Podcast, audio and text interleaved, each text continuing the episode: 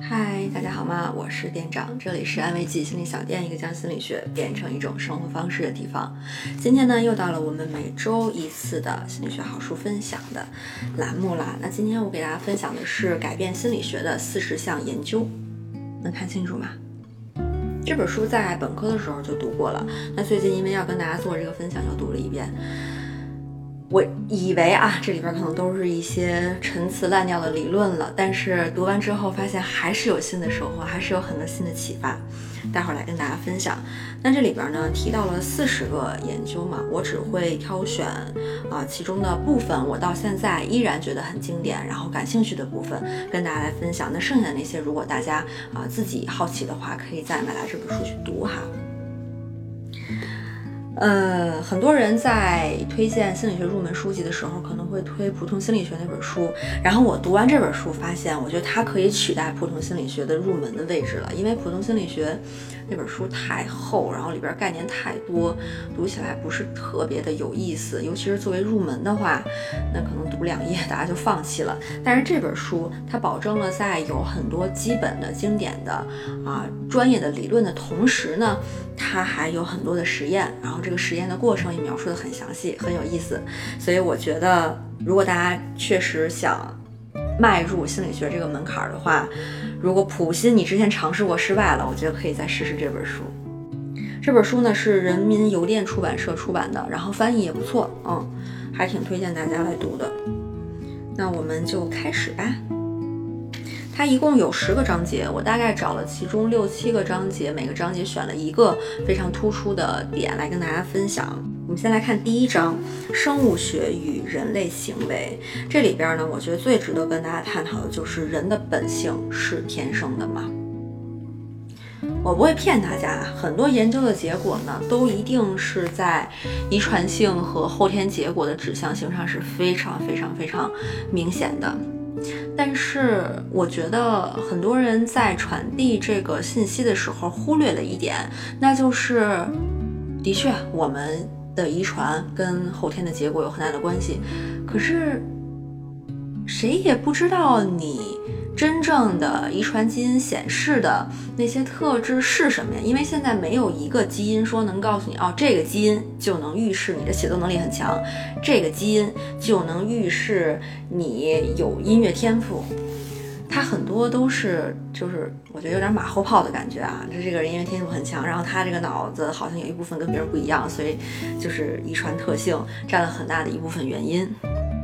我觉得更有启发性的信息，其实是在于，没有人知道你的天花板在哪儿。这件事情只有你自己去探索、去发现。你可能穷极一生，到离开这个世界的时候，发现自己还有潜力呢，还可以，呃，有很多东西值得你去探索呢。所以，我觉得在这条信息每次分享给别人的时候，一定要再加一条，就是。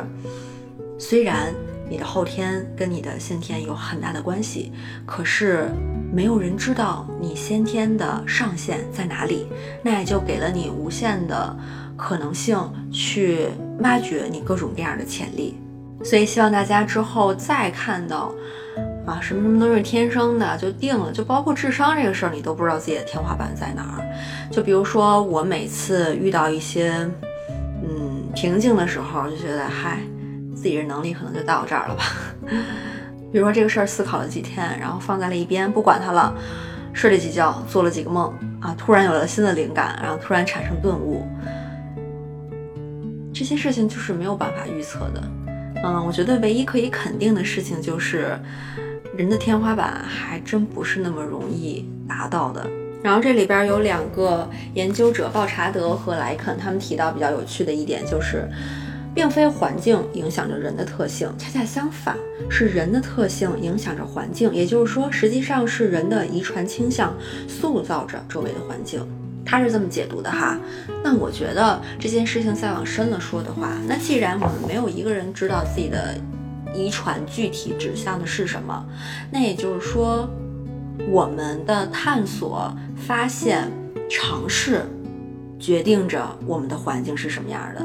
也就是我们在试图让自己改变或者想要成为的人这个过程当中，就决定了我们的环境是什么样的。其实我们对人生的啊这种掌控的程度还是很强的，所以很多事情，就包括这个研究结果，尤其是心理学的研究结果，它不是像物理研究啊、化学研究的，嗯，显著差异会那么的强。它里边有很多容我们去解释、去讨论的空间。我不知道大家有没有写过那个论文哈，呃，最后结果后边不是经常会附着一个讨论的那个部分吗？那是我最喜欢的部分。这结果就放这儿，它是客观的结果，但是你就没有办法说这结果就一定是啊天生的，然后后天任何努力都是没有用的，没有人可以说这样的话。所以呢，就是在这个。误差范围之内，就是给我们去解释自己和定义自己以及掌控自己生活的空间。嗯，这是我特别特别喜欢心理学的部分。它给了我们一定的方向、一定的指引，但同时呢，呃，它其实就是一个工具。你的生活最后能活成什么样，你自己能成为一个什么样的人，完全取决于你怎么去利用这个工具，你怎么去设计你的生活。那我们再来看第二章，第二章，呃，这个主要讲的是关于梦的事儿啊。那上期我不是跟大家用了一期栏目的时间，都在聊呃《梦的解析》这本书嘛。然后大家如果对梦感兴趣的话，可以直接看那期视频啊。第二章我就跳过了。然后第三章学习和条件反射，这个我想重点跟大家说一说。我经常在视频里跟大家分享一些，呃，认知行为方面的一些方法。嗯，很多人呢一听到那些方法，看起来觉得很简单，但是一尝试的时候就会遇到困难。我觉得这里边其实最缺乏的就是俩字儿：耐心。我觉得耐心真的是做任何事情，或者你想成为任何人。必不可少的一个特质，只要有耐心，很多事儿都能成。嗯，这个感悟呢，就是非常不好意思的说啊，是我从这个养狗的过程当中体验出来的。养着两只狗，一只是哈士奇，挺大个的，然后一只挺小的，是田园犬。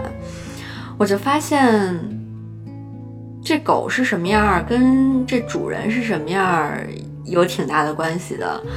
嗯，狗是忠诚，狗的这个服从性和驯化程度也高，但最后这狗的性格能成什么样呢？其实还是取决于和主人相处的这个过程当中。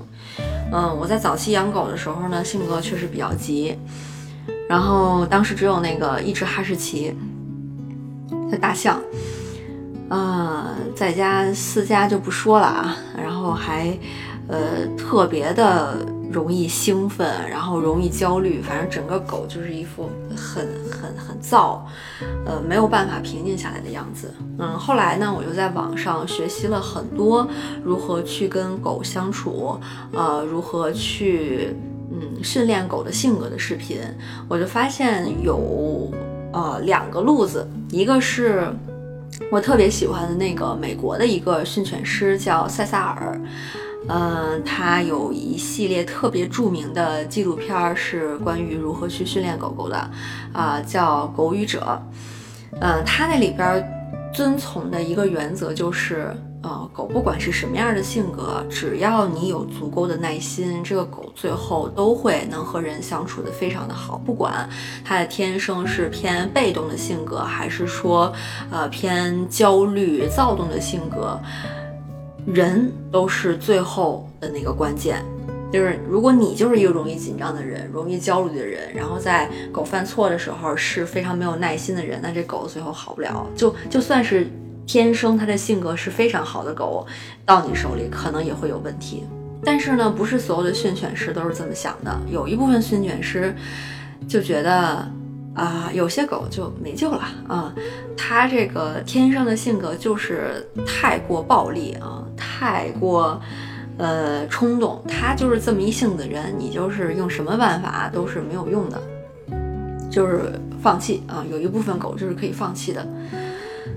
嗯，从我个人的经验，呃，哈士奇确实天生好动，而且需要的运动量是很大的，所以很多养狗的人呢是不了解，呃，天天跟自己朝夕相处的这个狗子的。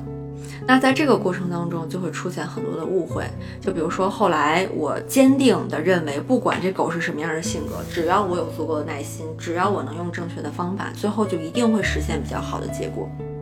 所以呢，我从一一七年、一八年吧，嗯，开始学习怎么样和狗相处，到现在，啊。所有的人见了我们家狗都说这性格不太像哈士奇呀，呃，怎么那么安静？这其实都是，呃，很长时间训练的结果。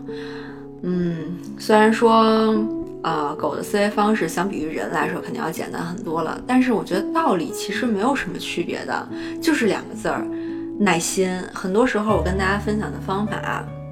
我已经把这个步骤，然后这个过程尽量简化到最简单，让大家觉得不管你有没有心理学背景，都是可以去尝试的。但是还是很多人有这个畏难心理，其实主要就是对自己没有耐心，就希望哦这方法一试就行，一试就灵。我觉得没有任何这样的方法。就包括那个像在那个塞萨尔的视频里边，他有很多的时候，比如说这狗主人拿着狗一点办法都没有，然后见着人家乱叫，呃乱咬，但是呢，塞萨尔一出现碰它一下，然后它就立马老实，立马安静了，像变魔术一样。这其实没什么神奇的，是因为。塞萨尔积累了很多年这样的经验，他已经把自己训练成了一个足够有威信、足够有耐心的人。他这个人就是充满能量，然后充满治愈的状态，所以才能起到怎么样好的效果，并不是说他点了那狗一下，你点那狗一下也能实现这样的结果。我们在训练自己的时候也是一样的，嗯，很多人对自己是没有耐心的。所以在改变自己这方面，在接纳自己这方面，每天都要抽一点点时间来跟自己去做这个耐心的训练。所以我发现有了耐心之后呢，很多不可能的事儿都变得可以实现了，都变得好像自己的能力可以去到达的一种状态。希望大家在改变自己的时候呢，多一些耐心。不要对自己要求太高，比如说今天你能给自己五分钟的耐心，然后明天、后天，呃，一个月、两个月之后再慢慢的往上增加。不要说啊，有耐心的人真好，我现在就要成为一个有耐心的人。然后如果现在做了一件没有耐心的事情，觉得啊，我。没戏嗯，失败了，没有办法。这不是改变的过程，而是我现在是一个没有耐心的人，我想要成为一个有耐心的人。那这个中间的距离是要靠每天一点一点的积累的。比如说，我今天对自己有五分钟的耐心，就很棒。然后明天继续保持，等你觉得五分钟的耐心不是多大的困难的时候呢，再往上增加十分钟、一个小时，最后慢慢变成你自己生活和习惯的一部分。这个我觉得就是在条件反射这部分可以给大家带来的一个启发吧。然后我们来看第四章，第四章呢，我主要想跟大家聊这个话题很有意思啊，你在哪方面最聪明啊？这里边有好多呃关于呃智力的分类，其实不是只有做数学题、做物理题厉害的那个才叫智商高哈，还有很多其他的方面呢。我们一个一个来看一下。首先呢是。语言智能，语言智能是这样的：如果你有突出的语言智能，你就能在使用文字上比一般人更有技巧、更有效、更有创造性。你可以用语言说服别人支持你的立场，你可以回忆或重复详细而复杂的信息，你比绝大多数人都更擅长解释和传授概念、想法等等。而且你也在充分享受着运用语言来谈论语言的乐趣。大家可以看看自己有没有语言方面的天赋哈。我自己感觉在写东西的时候，当我去斟酌用什么词，嗯，用什么方式表达的时候的那个过程呢，是有愉悦感，是有快乐感的。这部分的天赋有多高，我不敢说，但是这个过程呢是很享受的，所以可能在语言智能方面会稍微。至反正至少比我的这个数学能力要突出一些。然后第二个呢是音乐智能，音乐智能呢就是声音的天赋，特别在音调、音色以及节奏方面。音乐智能是在所有的智能里最早出现的，所以音乐天才经常是从小就被赋予了音乐神童的这个很多例子啊，也作为了一个佐证。这方面我应该是完全没有。下面是逻辑数学智能，那这种智能呢，可以使你在思考、分析、推断存在于抽象事物、概念或观念之间各种复杂的关系。数学家、科学家、哲学家往往拥有比较高的逻辑数学智能，但是这种情况也可能出现在那些爱好体育统计、电脑编程以及开发算法的人们身上。嗯，这个是数学智能，这跟我的关系就更大了啊，跳过。下一个是空间智能。如果你在脑中形成表象、视觉化表象以及操纵表象的能力优于常人的话，就说明你拥有很高的空间智能。这些能力呢，都是与生俱来的。他们在那些从事依靠想象力工作或以其为业余爱好的人们身上很容易找到，比如说艺术家、雕塑家、室内设计师、啊工程师、建筑师等等。大家也可以看看有没有这个能力。还有是肢体运动技能，这种智能呢，也可以称为是身体智能。如果你在这方面水平很高，那么你会对自己的身体和身体的运动非常敏感，你可以非常灵活自如地使用和控制你的身体去完成各种动作。啊，我觉得这个大家应该能想到很多哈，比如说舞蹈家、运动员、外科医生啊，还有很多演员都有很高的身体运动智能。最后两个智能呢，我就比较开心了啊，感觉自己还是挺擅长的。一个是内省智能，你对自己有多了解，这个就是内省智能的一个定义。人们对自身的状况、感情、动机以及行动的根源的意识和理解存在不同程度的差异。那对高水平的这个内省的智能呢，是这样描述的：这种核心能力涉及到一个人自身的感情生活，一个人的情感领域，它能使人直接有效地对各种情感进行区分，给他们贴标签，将其转换为象征性的符号代码，最后利用这些代码来了解和指导自己的行为。我第一次发现自己的这个。内省智能还挺好的呢，是在，呃，本科有一点，然后研究生呢更明显一些。就是我发现，不管是什么心理理论，他说的那些东西，我自己好像很久以前就已经知道，并且用我自己的语言概括出来了。只是在学习这些理论的时候，需要用另一套语言来，呃，做一个转换的描述。所以呢，在理解各种心理理论的时候是完全没有困难的，呃，共鸣感是非常强的，而且在了解自己的方面，呃，这个这个动机、这种欲望是从小学的时候就有了。就比如说，很多人在小学的时候就是就是傻玩嘛，嗯，但是我发现我特别喜欢。观察自己脑子里在想什么，以及观察别的小孩在做这样的事儿的时候，他其实是想干什么。就是我是非常非常早就能够识别一个人的天真和虚伪的，就是在很小的时候，可能对这个词都没有概念的时候，就具备了这样的能力。呃，之前没有学习这个概念的时候，我觉得这可能就叫做敏感，但是后来发现，原来这个也是我们智力的一部分，还挺开心的。嗯，除此之外呢，还有一个是人际智能，这一智能呢和内省智能形成了鲜明的对比。内省智能是你对自己有多了解，然后人际智能呢，你是对别人有多了解，然后它和呃内省智能。的所运用的能力是差不多的，只不过说它的对象会有所区别。这以上就是这所有的能力了哈，大家可以看看自己在哪个方面的能力是最突出的，可以打在这个弹幕上。我再重复一遍哈，都是哪些智能？语言智能、音乐智能、逻辑数学智能、空间智能、呃，肢体运动智能、内省智能、人际智能啊，这些智能大家自己。可以看看哪些是最突出的，然后发在弹幕上，跟大家分享一下。然后我们也看看哪种智能是最多的。每个人，我觉得在这几个智能上一定有你突出的部分，我特别特别坚信这一点。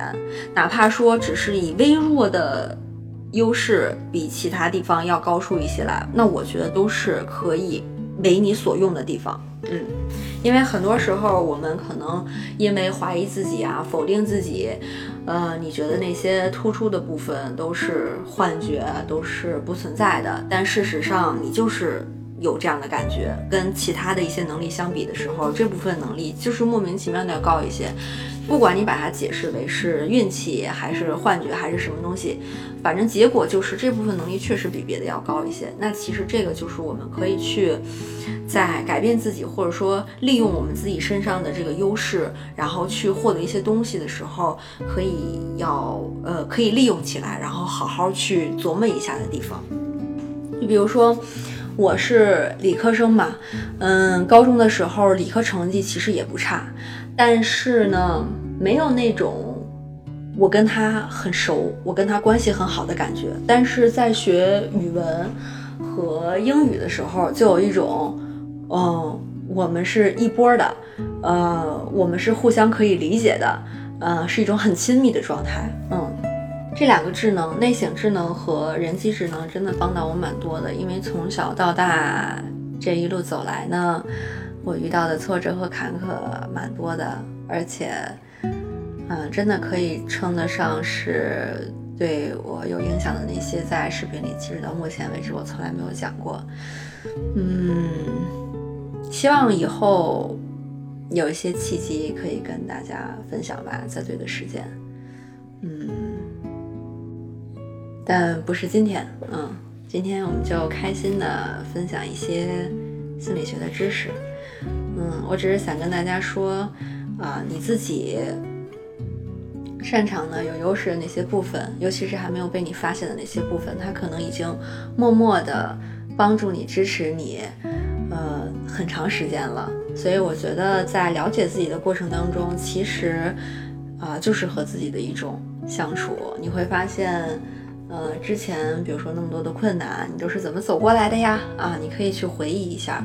你会发现很多自己可能一直以来没有意识到的东西，啊，没有发现的东西。原来自己，呃，这么坚强啊，这么勇敢啊！之前经历了那么多事儿，嗯，还是，嗯，长成了，努力长成了自己期待中的样子。嗯，确实应该感谢自己，嗯。感谢自己身上那些，呃，默默的在被你付出的那些没有被你看到的能力。嗯，这段本来不是很伤感的哈，不知道为什么说的有些哽咽。嗯，我们继续来看下面的内容。下面这个我觉得特别有意思。嗯，是第五章《人的发展》里边有一个话题叫做“让你愉快的控制力”。呃，本科的时候读到这个实验呢，我自己就是特别特别喜欢的，今天也分享给大家。它这个实验呢是这样的，呃，当时这个研究者呢去找了一个养老院进行合作，这个养老院呢质量特别好，有非常到位的医疗服务、娱乐设施、居住条件。啊什么的，然后他们主要是要做一个，呃，人有不同的掌控感的话，对自己的啊情绪、生活状态是不是会有影响这样一个实验。所以呢，就在这个养老院里边找了两波老人家哈，都是六十五岁到九十岁之间的，呃，一波人呢是给他们掌控感的，另外一波人是对照组，就是保持基本的一些呃状态不变，但是没有那么多选择的。那有选择的这一组呢，呃，是跟他们这样去说接下来的一段生活的。你们可以自己决定房间的设施布置，无论你是希望它就像现在这样，还是希望工作人员帮你再重新布置一下。它，你们。你们有责任让我们知道你们的意见，告诉我们你们想做什么样的改变，告诉我们你所希望的事情。另外，我想利用这个机会送给你们每人一个由疗养院准备的礼物。然后，这个工作人员就拿着装满小植物的盒子来到老人面前。所有的老人需要做两个决定：第一个决定，他们是不是想要这个植物；第二个决定，如果想要这个植物的话，可以选择一个自己喜欢的。那结果呢，所有的老人都选择了一个植物，然后工作人员就说这些植物都是你们的啦，请你们自己照顾好自己的植物。呃，最后呢，还有一件事情要通知大家，那就是下周四周五的晚上，我们将各放映一场电影。如果你想看的话呢，你可以在两天之中选择一天来看。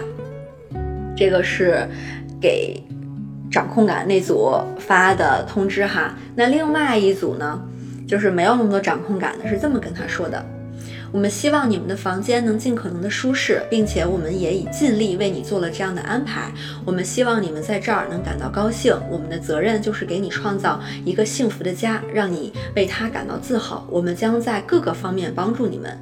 另外，我想利用这个机会送给你们由疗养院准备的礼物。然后这个护士就拿着小植物的盒子走了一圈，发给每位老人一棵植物，就是没有问他们说你们想不想要，你们想要哪个，就直接发给他们。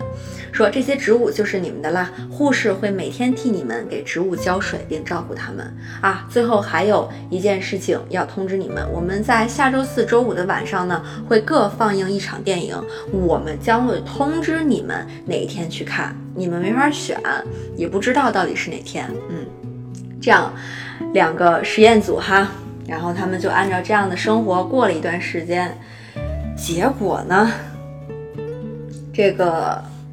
给出更多选择、更多控制的那一组，这个结果是非常非常啊，你们也看不清，非常非常显著了。呃，给多控制那一组呢，他们有更多的快乐，然后更富有活力，然后他们的这个灵敏性也提升了。之前的生活可能都是浑浑噩噩的，也没什么活力。但是呢，在这样一段富有掌控感的生活之后。他们每一个人，几乎每一个人都好开心。当时看完这个实验的时候，我就有一个感觉是自由和选择真的好重要。我不知道是不是那个时候就默默的在我心里种下了种子，嗯，在我之后的人生当中要更多的去追求自由，呃，和在自己能力范围之内的选择。因为我经常收到大家的这个嗯提问和求助嘛。好多时候呢，嗯，大家描述的生活好像人生就只有这样一个选择，我只有一个目标啊，这个目标如果不能实现，就失败了，就太惨了，人生就完蛋了。嗯，我我我承认啊，很多时候人生是难的，是艰难的，没有办法方方面面都给你提供无限的选择，让你去获得这种掌控感，但是。我同时也在想，是不是自己把选择缩小到了这种非常绝望和狭窄的程度呢？我觉得选择无处不在，很多时候没有办法选择，可能是没有办法承担责任。嗯，最近做那期十呃十八岁的 Q&A，我不知道是在这个视频之前之后回答哈，反正也是聊到了这个问题。比如说，在不满现在的这个学的专业，或者说不满意现在的工作，呃，到底要不要换的时候呢，其实就会出现这样的状态，总觉得自己是嗯被动的、被迫的、没有办法的。我也不知道新的工作会不会比现在更好，我也不知道自己是不是真能找到自己喜欢的事情，是不知道呀。这个不知道，它是必然的呀。很多事情你是体验了才知道的嘛。所以，为什么我们不给自己机会去体验呢？有些人会说是啊，这个体验的成本比较高。嗯，但很多时候我看到的是，自己可能没有能力去承担这个结果，或者说不想去承担这个结果。所以才一直拖着，没有办法去做任何的决定。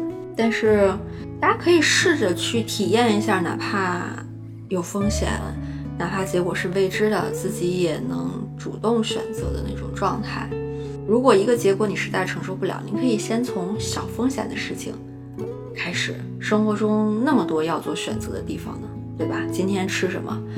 明天穿什么？我是打车去还是坐公交去？就有很多选择。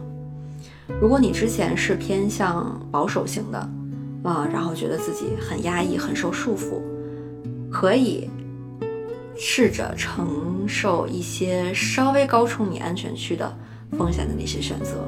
让你去体验一下，我是因为想，同时做好了承担一些风险的准备，然后再做选择，然后得到的，然后去感受这个过程，这就是掌控感获得的过程。我用这种方式呢，生活了好长时间了。嗯，曾经一度哈，在一六年的时候，甚至都觉得自由的过度了，有点儿嗯。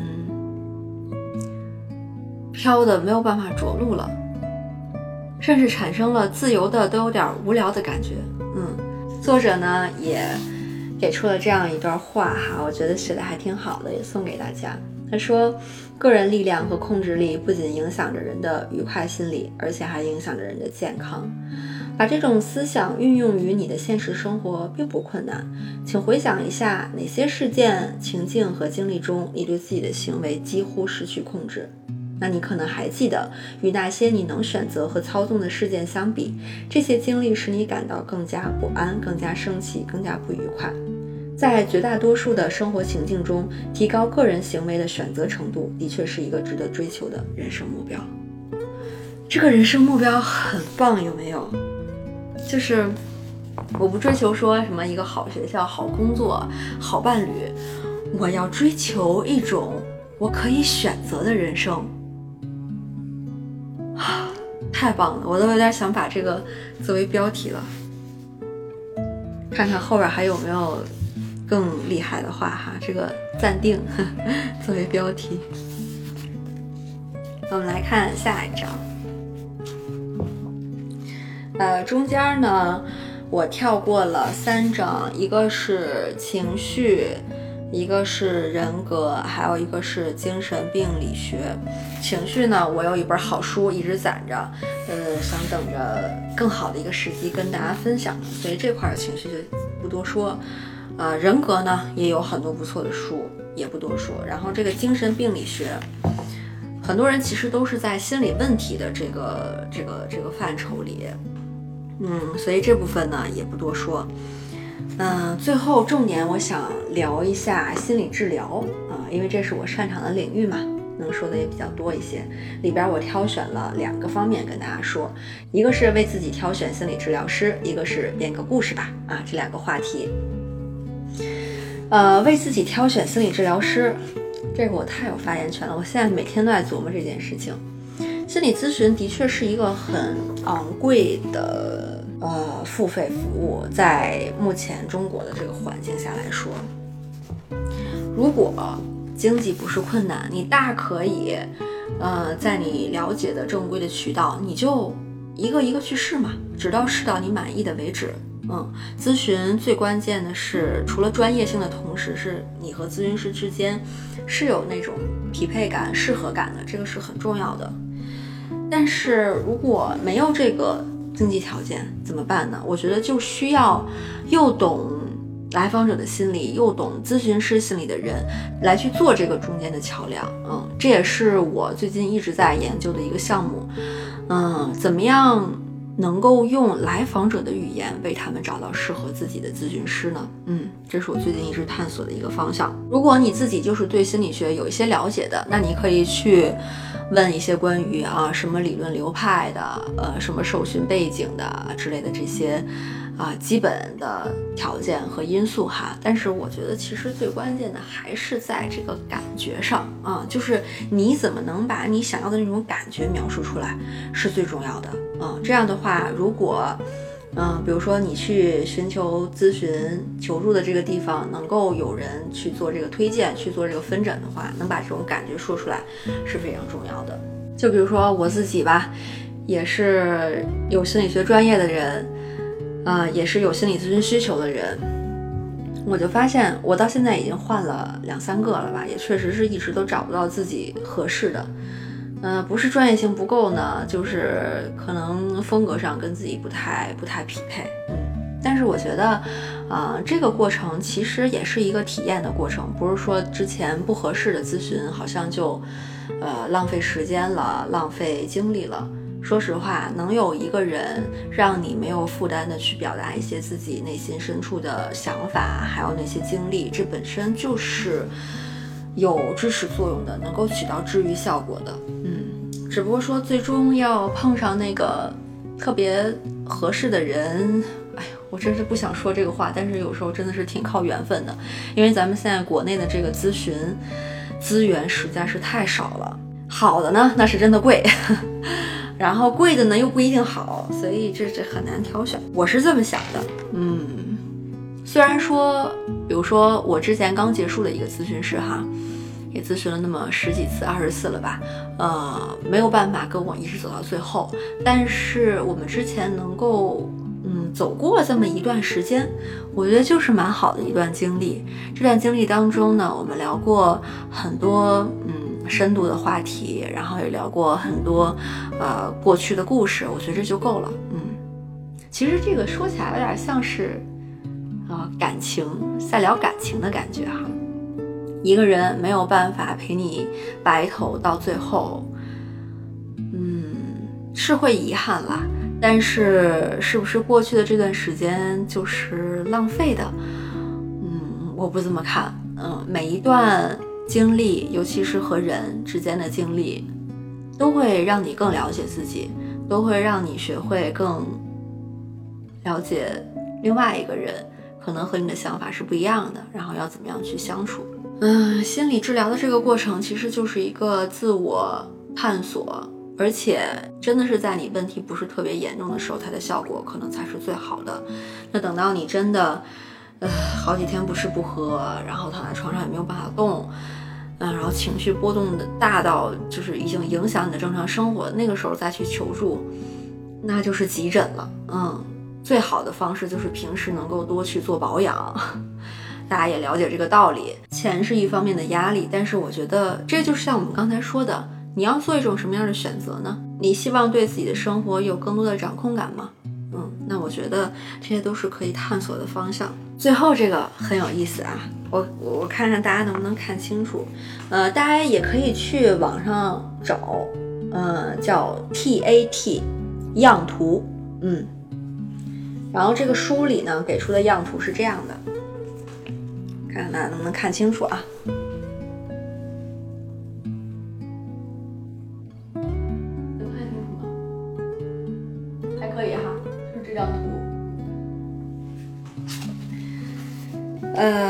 后这个话题呢是编个故事吧。嗯，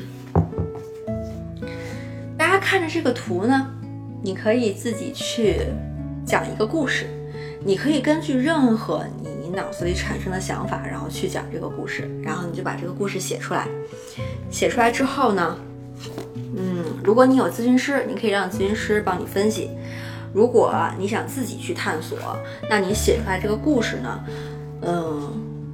就是可以用到咱们上次解梦的那种自由联想的方法。哎，我为什么看到这个图会想到这个事儿呢？这个事儿跟我的生活有什么关系呢？哎，我想到了生活当中可能是这个人，可能是那件事儿，然后你就慢慢的写出来。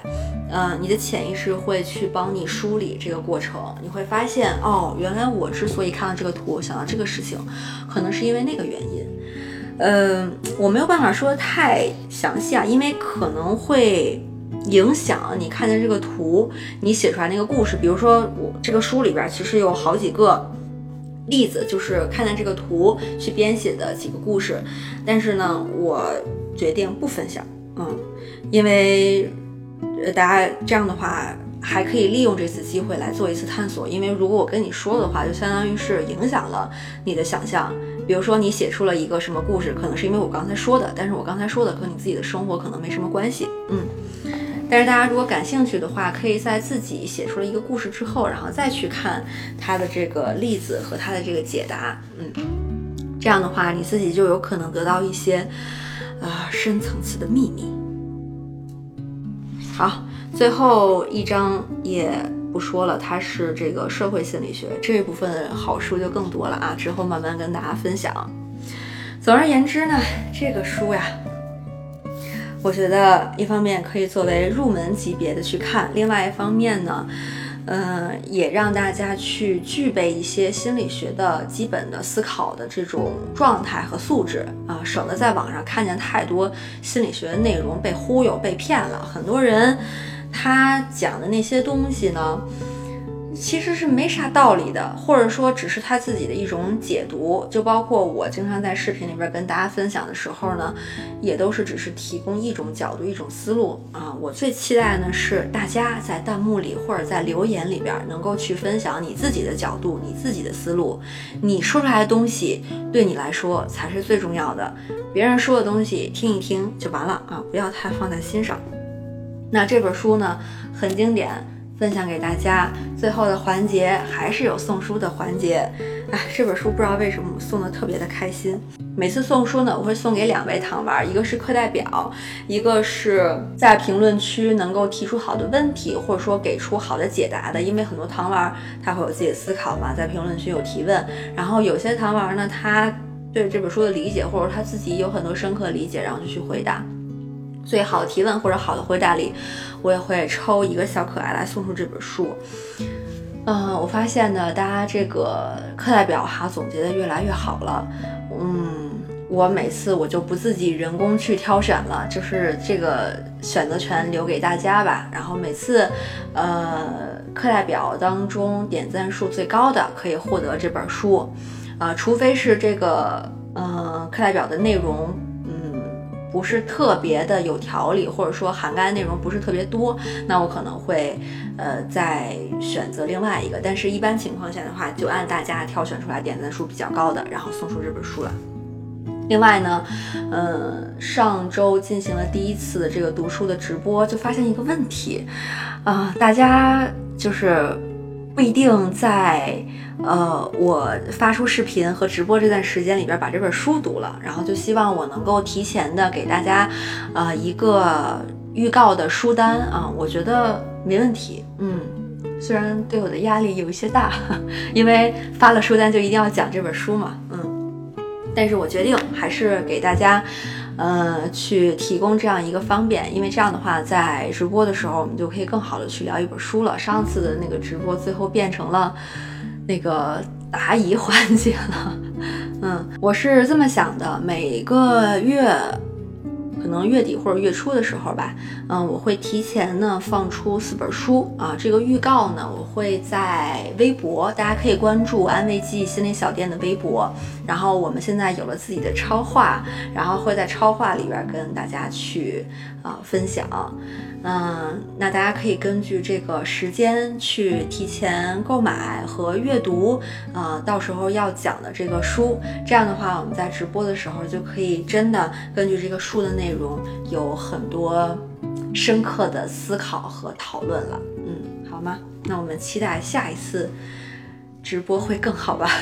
呃，每次就是视频结束了之后的下一周周六的一点呢，我会去分享这本书的呃直播，嗯，到时候大家如果对这本书感兴趣的话，欢迎来直播间，我们一起聊书，好吗？